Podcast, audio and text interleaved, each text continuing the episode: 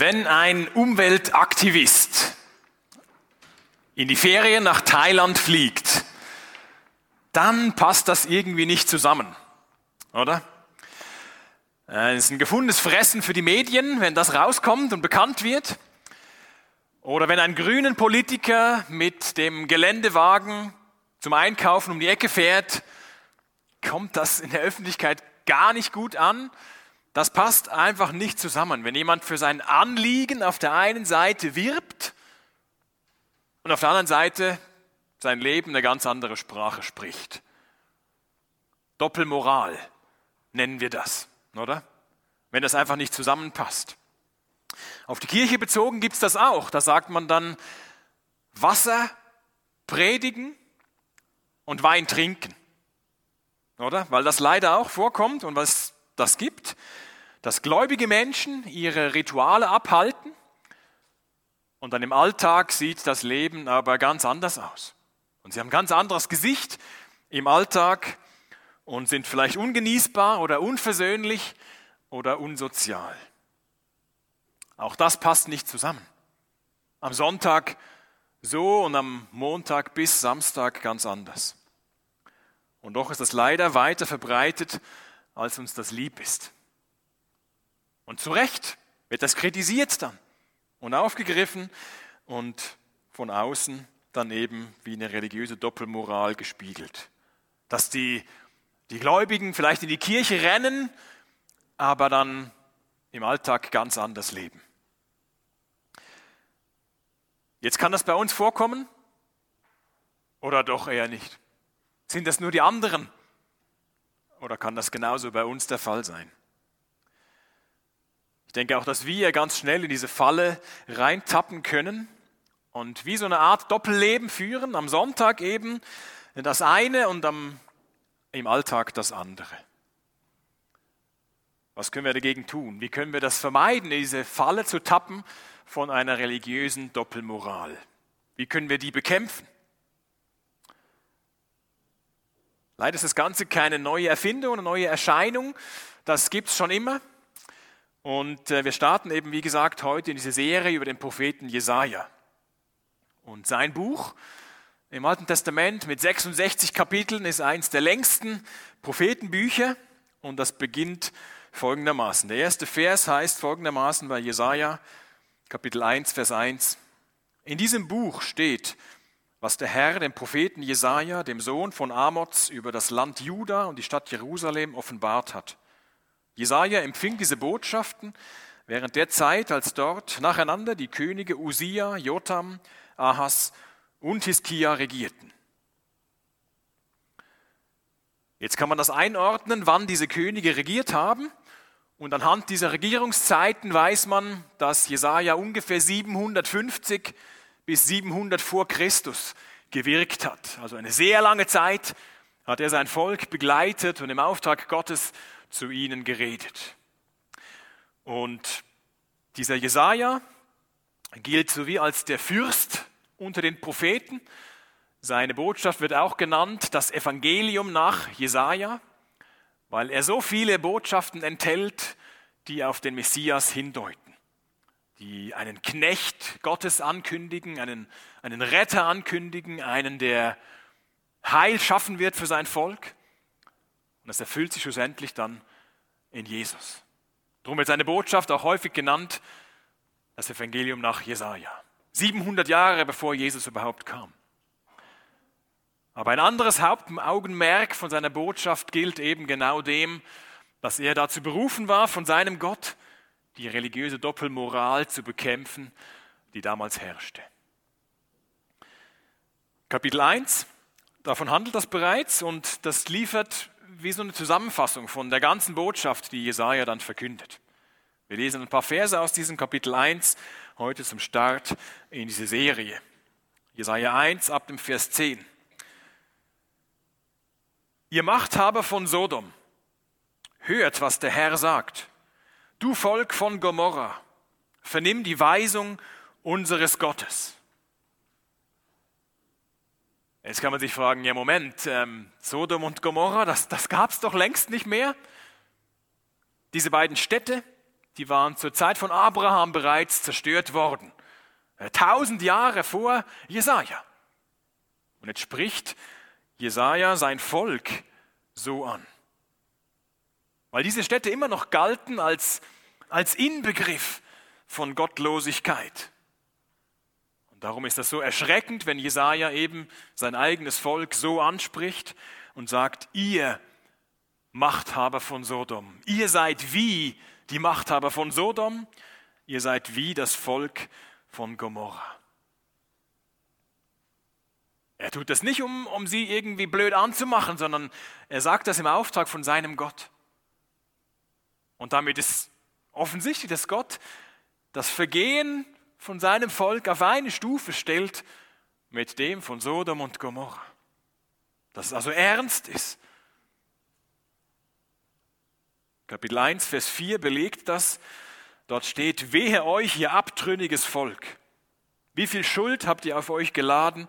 Eine Bande von Übeltätern seid ihr, durch und durch verdorben. Ihr habt den Herrn verlassen. Voller Verachtung habt ihr dem heiligen Gott Israels den Rücken gekehrt. Jetzt dieser Vergleich mit diesen antiken Städten Sodom und Gomorra, der macht deutlich, auch für das Volk, zu denen Jesaja jetzt spricht, auch denen droht der Untergang, wenn sie sich nicht verändern, wenn sie nicht umkehren.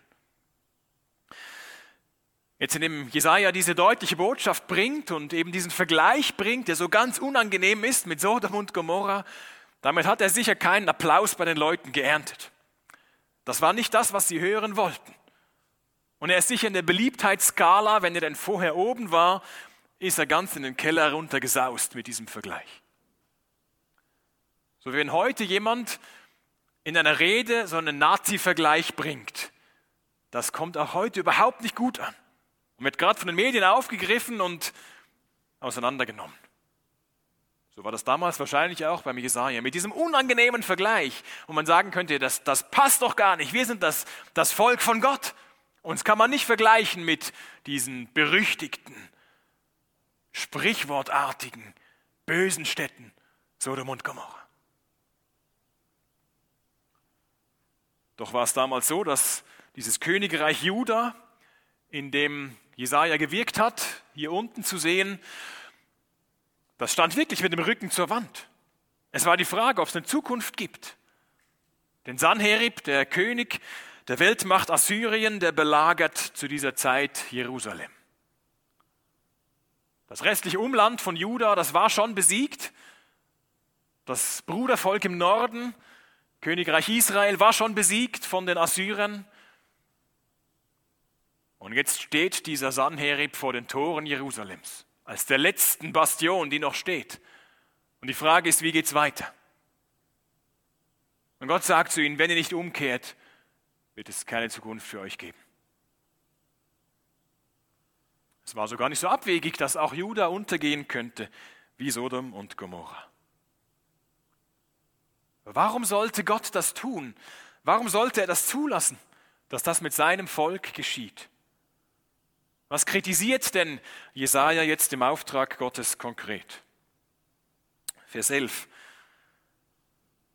Was soll ich mit euren vielen Opfern? Fragt der Herr. Die Schafböcke, die ihr für mich verbrennt, und das Fett eurer Masttiere habe ich satt. Das Blut von Stieren, Lämmern und Böcken mag ich nicht. Wenn ihr zu meinem Tempel kommt, zertrampelt ihr nur seine Vorhöfe. Habe ich das verlangt? Lasst eure nutzlosen Opfer. Ich kann euren Weihrauch nicht mehr riechen. Ihr feiert den Neumond, den Sabbat und andere Feste.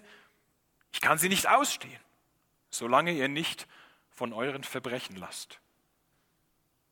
Eure Neumondfeiern und eure Feste hasse ich. Sie sind mir lästig. Ich kann sie nicht mehr ertragen. Wenn ihr im Gebet eure Hände zu mir ausstreckt, blicke ich weg. Und wenn ihr mich auch noch so sehr mit Bitten bestürmt, ich höre nicht darauf, denn an euren Händen klebt Blut.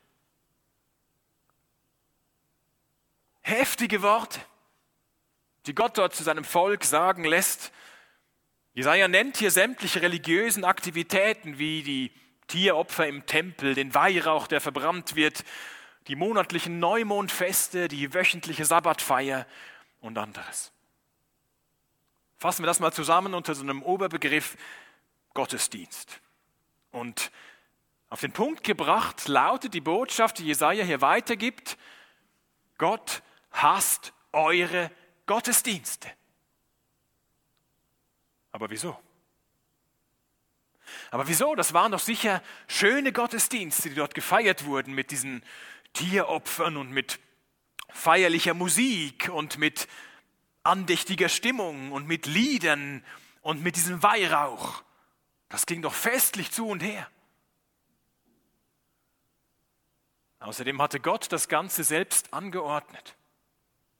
Im dritten Buch Mose lesen wir davon, wenn wir es denn lesen, weil es ist manchmal nicht so einfach und für uns sehr fremd, die ganzen Bestimmungen dort rund um die Opfer und die Feste und die Priester und welches Opfer für welche Gelegenheit. Gott hatte das alles sauber angeordnet für sein Volk. Und die Israeliten halten sich bei Jesaja genau daran und setzen das um. Sollte Gott doch froh darüber sein, dass sich jemand um sein Wort da schert und daran hält und diese Feste feiert und die Opfer bringt und so weiter. Was passt ihm hier denn nicht? Mit deutlichen Worten drückt Gott seinen Ärger aus. Er sagt, lasst eure nutzlosen Opfer, ich kann euren Weihrauch nicht mehr riechen. Eure Feste hasse ich, sie sind mir lästig, ich kann sie nicht mehr ertragen. Wenn wir das so lesen oder wenn wir das so hören, dann begegnen wir hier einer Seite von Gott, die uns nicht ganz so angenehm ist oder die auch nicht ganz so populär ist. Ja, auf der einen Seite ist Gott barmherzig und gnädig und, und geduldig, damals und, und heute. Und auf der anderen Seite kann Gott aber auch zornig werden. Um diesen Zorn von Gott ist das auch manchmal nicht so einfach, das zu verstehen. Ja, wenn Gott doch Liebe ist und sich als die Liebe vorstellt und bezeichnet, mit, mit Liebe genug für alle, für seine ganze Schöpfung, für jeden einzelnen Menschen, egal wo er ist und wie er gelebt hat. Wie, wie bringen wir das überein damit, dass die Bibel auch von dem Zorn von Gott redet? Und wenn die Bibel vom Zorn von Gott redet, dann ist das ganz anders gelagert als unser menschlicher Zorn. Wenn Gott zornig wird, dann nie zu Unrecht. Was bei uns ja ganz schnell passieren kann, oder? Dass wir irgendetwas sehen und beobachten und fühlen uns selbst negativ oder schlecht behandelt und ungerecht behandelt und dann bei den einen steigt nur hier unten was auf oder entwickelt sich hier unten was und bei anderen wird das auch hörbar, wenn sie zornig werden. Gott ist niemals zornig zu Unrecht. Weil, er, weil es ein Missverständnis ist oder weil er nicht alle Informationen hat oder weil er gerade aufbrausend ist und Charakter ist, der öfter mal cholerisch aus der Haut fährt. Gott ist auch kein unberechenbarer Tyrann, der seine Wut unkontrolliert auslässt, an Schwächeren vielleicht sogar. Nein, sondern sein Zorn entsteht zum Beispiel genau dann, wenn Schwächere ungerecht behandelt werden. Dann ist er zum Glück nicht der, der gleichgültig wegschaut, sondern zornig wird und handelt und für Gerechtigkeit sorgt. So auch hier, wie wir gleich sehen werden. Vers 13 deutet schon an, was später ausführlich folgt. Dort sagt Gott, ihr feiert den Neumond, den Sabbat und andere Feste. Ich kann sie nicht ausstehen, solange ihr nicht von euren Verbrechen lasst. Jetzt ist es ja nicht so, dass Gott überrascht ist, dass sein Volk immer wieder sündigt, immer wieder seine Gesetze bricht. Das überrascht Gott nicht. Er weiß das. Menschen müssen Gott nicht erst beweisen, dass sie gut genug sind, zu ihm zu kommen, dass sie würdig genug sind, Gottesdienst zu feiern. Das ist hier nicht der Punkt. Gott selbst hatte ja die Opfer genau dafür gegeben. dass Wiedergutmachung stattfindet, dass Versöhnung stattfindet mit Gott. Das war ein Punkt des Gottesdienstes, wo die Versöhnung stattfinden sollte. Er war bereit zu vergeben. Er kritisiert also nicht die, die schönen Gottesdienste seines Volkes, sondern er kritisiert, dass diese sich nicht ausgewirkt haben auf den Alltag. Die Leute haben gerne Opfer gebracht, so wie es ja vorgeschrieben war, und haben gerne Gottes Vergebung in Anspruch genommen und haben mit den Festen gefeiert, wie Gott sie versorgt hat in der Vergangenheit, sich daran erinnert, wie er sie befreit hat aus Ägypten oder wie er die Ernte geschenkt hat, das gefeiert, was Gott getan hat. Aber im Alltag hat das keinen Niederschlag gefunden. Sie haben anders gelebt. Das hat ihr Leben nicht verändert. Ganz ähnlich klingt das beim Propheten Amos, Kapitel 5. Ich hasse und verachte eure religiösen Feste und kann eure feierlichen Zusammenkünfte nicht riechen. Ich will eure Brand- und Speiseopfer nicht haben. Die Friedensopfer eurer Mastkälber will ich nicht sehen. Harte Worte von Gott. Die Lösung besteht jetzt nicht darin, die Gottesdienste einfach zu kippen, einfach die Gottesdienste abzuschaffen. Nein, die waren nicht das Problem. Der Gottesdienst sollte vielmehr ein Trainingslager sein für den Alltag. Oder eine Weiterbildung, die man besucht und die nicht gerade wieder verpufft und nichts gebracht hat und wirkungslos war, was es auch bei den ein oder anderen Weiterbildungen gibt, sondern der Gottesdienst soll wie eine Weiterbildung sein, die sich konkret im Alltag auswirkt, die umsetzbar ist und dort angewendet wird. Vergleichen wir das mal mit zwei Stiften. Einerseits ein Textmarker, mit dem man den Text unterstreichen oder zum Leuchten bringen kann, hervorheben kann, und ein anderer Filzstift, mit dem man auch etwas durchstreichen kann. Jetzt, wie ist das mit dem Gottesdienst und dem Alltag? Gott denkt es so für seine Leute, damals bis heute, dass der Alltag wie so ein Leuchtstift ist, der das, was wir glauben und das, was wir feiern, auch am Sonntag, der das unterstreicht, der das zum Leuchten bringt, Wahrheiten über Gott, die wir kennen, die wir mit anderen teilen und wie wir leben und wie wir anderen begegnen. Das feiern wir am Sonntag, das singen wir am Sonntag und der Alltag soll das unterstreichen und zum Leuchten bringen. Und nicht durchstreichen. Was auch möglich ist, dass wir das singen, Gott, du bist in allem souverän. Halleluja. Und am Montag oder am Dienstag streiche ich das durch, indem wie ich meinen Nachbarn behandle oder über meinen Chef rede oder den Partner oder die Kinder oder sonst irgendjemanden behandle. Oder Gott. Vernachlässige und am nächsten Sonntag sage, Gott, da bin ich wieder. Damit streiche ich das durch, was ich eigentlich am Sonntag einübe oder tue. Unterstreicht mein Alltag das oder streicht mein Alltag das durch, was ich am Sonntag bekenne?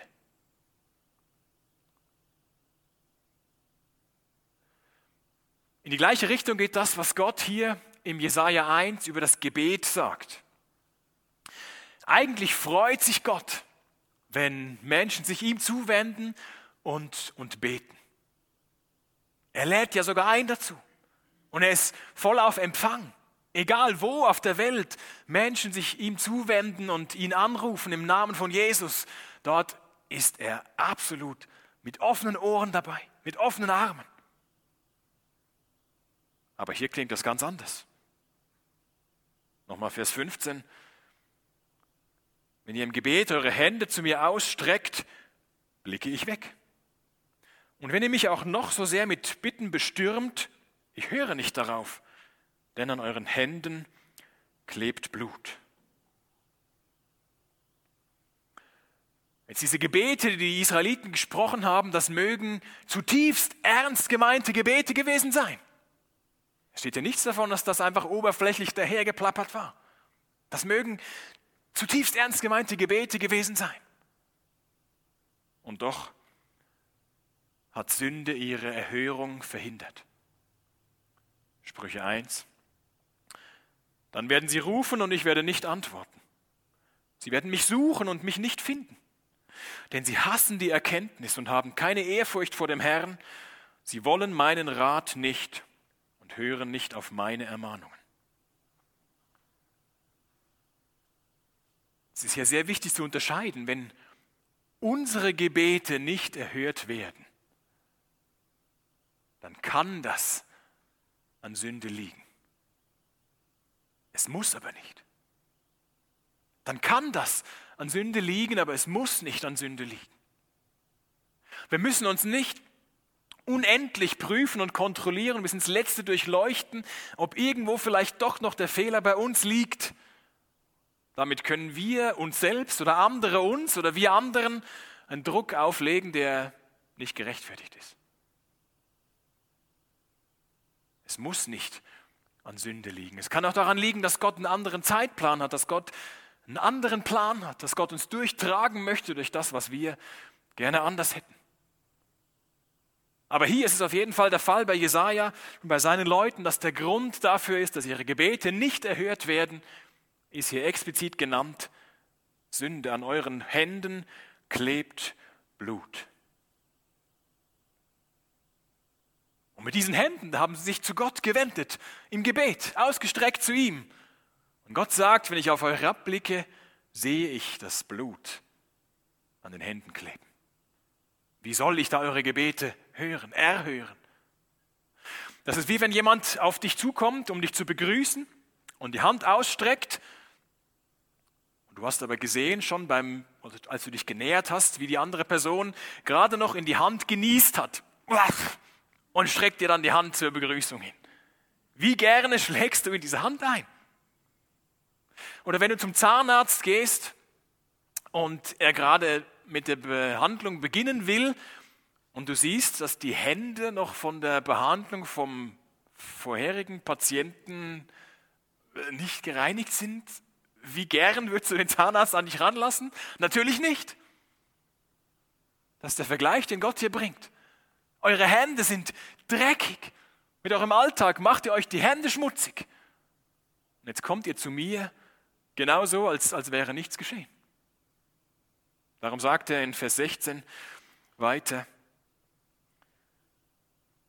wascht euch, reinigt euch, macht Schluss mit eurem üblen Treiben, hört auf, vor meinen Augen Unrecht zu tun. Lernt Gutes zu tun, sorgt für Gerechtigkeit, Haltet die Gewalttätigen in Schranken, helft dem Weisen und helft den Weisen und Witwen zu ihrem Recht. Diesen Versen erfahren wir noch ein bisschen mehr davon, was denn konkret das Problem war. Wie denn der schmutzige Alltag eben ausgesehen hat, der die schönen Gottesdienste eben durchstrich. Dass es Gott ernst ist macht das deutlich, dass hier acht Aufforderungen kommen. Auf engstem Raum sagt er, wascht euch, reinigt euch, hört auf damit, lernt Gutes zu tun und so weiter. Das Bild von den dreckigen Händen wird hier weitergezogen. Darum lautet der erste Auftrag, wascht euch, reinigt euch. Dieser Vergleich vom Abwaschen von Sünde, der begegnet uns häufig in der Bibel, nicht zuletzt auch bei der Taufe. Aber womit hatten denn die Israeliten sich jetzt verunreinigt? Wenn man Kapitel 1 weiterliest, sieht man, dass sie Götzendienst getrieben haben, dass sie also fremde Götter angebetet haben, mit ihrem Gott, parallel oder nacheinander. Dass sie zudem korrupte Richter hatten, die bestechlich waren, die nach einem Geschenk, das sie erhalten haben oder zugesagt bekommen haben, das Urteil daraufhin gesprochen haben. Und wer wurde benachteiligt durch so eine Praxis? Natürlich die Schwachen, die sich keine Bestechung leisten konnten. Darum sind sie hier exemplarisch erwähnt, die Witwen und die Waisen. Das Blut an den Händen der Verantwortlichen kann tatsächlich bedeuten, dass sie über Leichen bereit waren zu gehen. Oder zumindest, dass sie mit ihrem Verhalten vor Gericht zum Beispiel bereit waren, Leute in den Ruin zu treiben. Die Schwachen, die Witwen und die Waisen, ihre Notlage auszunutzen. In der ganzen Bibel sehen wir, dass das Gott das ganz wichtig ist, die soziale Gerechtigkeit. Dass nicht am, am Sabbat das eine behauptet wird und groß zugesagt wird, Gott, wir feiern dich. Und unter der Woche herrscht Ungerechtigkeit.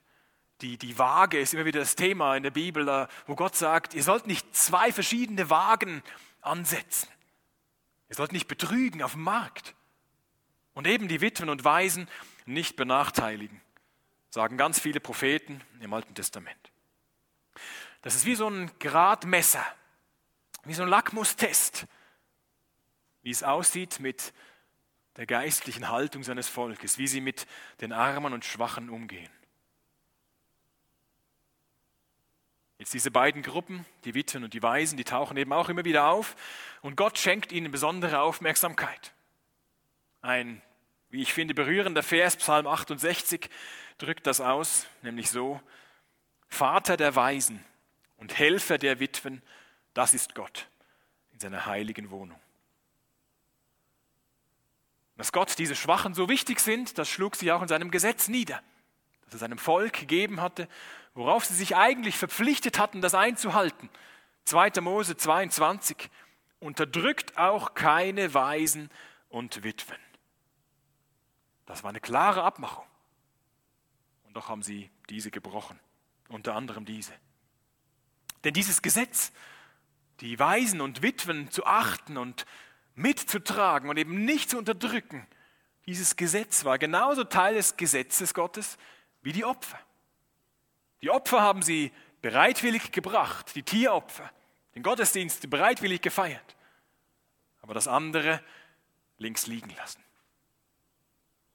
Jesus griff das mal auf, diese Doppelmoral, die er auch zu seiner Zeit wahrgenommen hat, und hat gesagt, ihr sollt das eine schon tun, aber das andere sollt ihr nicht lassen. Weil die Pharisäer sich so rausgeredet haben und gesagt haben, ja, ja, ich opfere ja für Gott und ich tue ja dies und jenes für Gott. Dann muss ich meine Eltern, also sorry, für meine Eltern ist dann keine Zeit und keine Geld mehr da, kein Geld mehr da. Und Jesus sagt, nein, nein, das eine sollt ihr schon tun euch Gott ganz hingeben. Aber das andere, liebe deinen Nächsten wie dich selbst, ist eben das Gleiche, was Gott auch möchte und nicht vernachlässigt sehen möchte im Alltag. Gott lässt das nicht durchgehen. Wir haben die Lesung vorher gehört aus Römer Kapitel 12. Der, das ganze Leben soll ein Gottesdienst sein.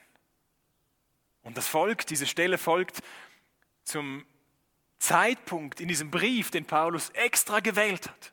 In langen elf Kapiteln vorher schreibt er von, dem, von der Barmherzigkeit und der Güte und der, der Größe und dem Erbarmen Gottes über alle Menschen, über sein Volk, die Juden und über die Heiden und über die, die noch dazukommen werden und die umkehren, sagt er, Gott ist gnädig und er wartet darauf und hat mit Jesus alles getan, dass Versöhnung möglich ist. Kapitel 12 im Römerbrief sagt er, weil ich euch das Erbarmen von Gott vor Augen geführt habe, kann unsere angemessene Antwort nur sein, dass wir unser ganzes Leben Gott zur Verfügung stellen, unser ganzes Leben als Gottesdienst leben. Wenn wir Jesus anschauen, wie er Schwächere behandelt hat, dann sehen wir, wie er auch die Witwen besonders wahrgenommen hat. Er setzte sich einmal im Tempel vor den Opferkasten, vor den Spendenkasten, was wir vielleicht nicht so machen würden und schauen würden, was Leute da reinwerfen. Aber Jesus hat das gemacht. Und er sieht, wie einmal eine Witwe vorbeikam und ganz, ganz wenig gegeben hat. Ganz wenig dort reingeworfen hat in diesen Spendenkasten. Aber es war alles, was sie in diesem Moment hatte. Darum würdigt Jesus das Opfer dieser Witwe viel höher als die anderen, die mit ähm, einem großen Aufmarsch daherkamen und für andere sichtbar da was reingeworfen haben, so gönnerhaft. Jesus sieht diese Witwe und sieht ihr ins Herz, was sie gegeben hat. Jesus sieht, wie eine Witwe ihren einzigen Sohn zu Grabe trägt. Und er stört diesen Trauerzug und weckt den einzigen Sohn dieser traurigen Witwe zum Leben auf. Weil er sie wahrgenommen hat, sie gesehen hat. Er entlarvt die Pharisäer, die die Notlage der Witwen ausgenutzt hat und sich, die, die Pharisäer haben das, den Besitz der, der Witwen sich unter den Nagel gerissen. Wahrscheinlich unter dem scheinheiligen, heuchlerischen Grund. Jesus sieht das und klagt das an.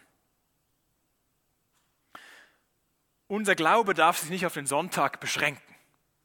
Er muss im Alltag sichtbar werden. Jetzt ist es andersherum aber auch nicht so, dass wir uns über gute Taten definieren, sondern über die Gnade von Gott. Über die Gnade, die Gott uns erwiesen hat, aber die soll sichtbar werden. Wir feiern das, dass wir keine Opfer mehr bringen müssen, sondern Jesus das perfekte Opfer für sich, sich selbst für uns gegeben hat. Titus 2. Er, Jesus, gab sein Leben, um uns von aller Schuld zu befreien und zu reinigen und uns zu seinem eigenen Volk zu machen, das bemüht ist, Gutes zu tun. Das Evangelium von Jesus, das wirkt sich praktisch im Alltag aus. An mehreren Stellen, an mehreren Punkten können wir das sehen und können wir das leben und umsetzen.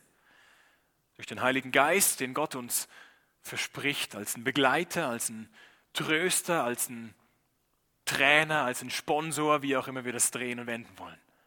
Der Heilige Geist, der uns begleitet und befähigt, mit Gott und für Gott zu leben.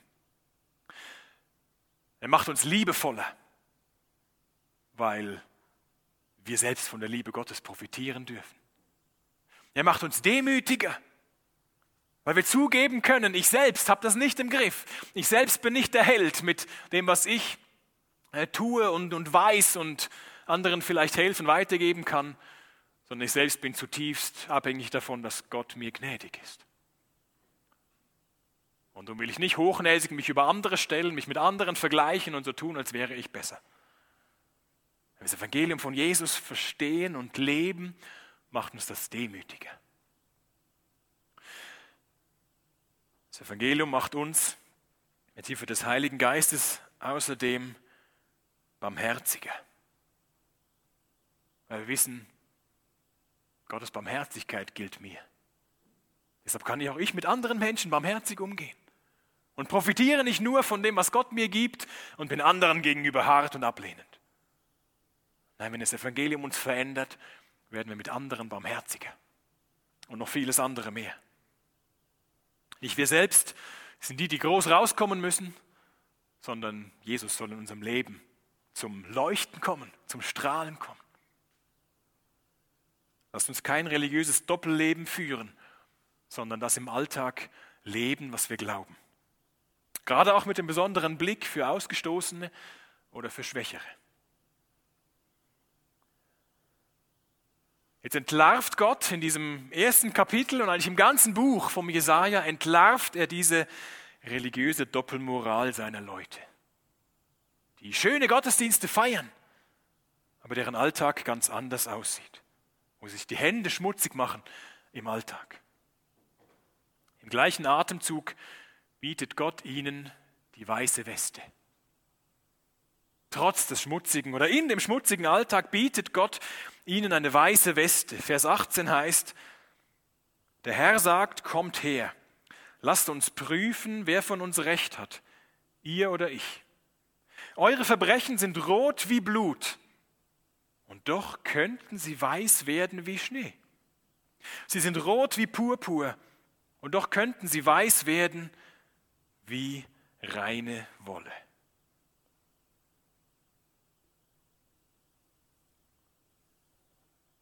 So ist Gott. Er legt auf der einen Seite schonungslos das Problem offen und bietet gleichzeitig die Lösung an.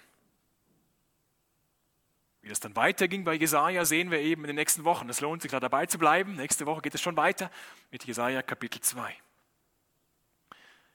David hat dieses Angebot, das Gott macht, eine weiße Weste zu schenken, das hat David in Anspruch genommen. Er hat einen seiner untergebenen Soldaten, den Uriah, töten lassen. Er hat sich seine Frau geschnappt, vorher noch, mit ihr Ehebruch begangen. Und Gott hat ihm das als Spiegel vorgehalten.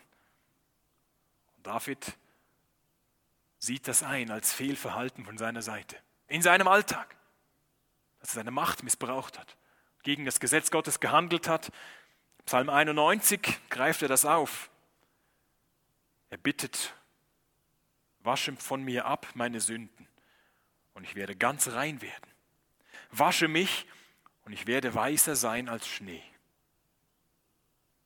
Wenn wir Sünden zugeben, vergibt Gott sie uns gerne. Jetzt ist das hier in Jesaja 1 ja nicht so, dass Gott dort Ungläubige anspricht, die endlich umkehren sollen von ihrem bösen Lebenswandel und endlich sich bekehren sollten oder was auch immer tun sollten, sondern er spricht zu seinem Volk,